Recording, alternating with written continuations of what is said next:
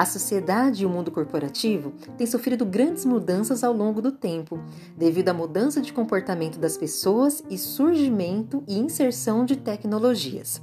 As empresas precisam se reformular a todo momento para se manterem competitivas.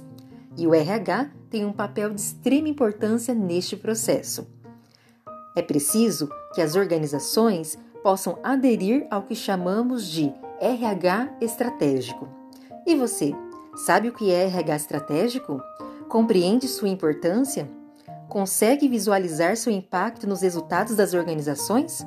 Venha comigo nesse podcast e vamos aprender mais sobre isso.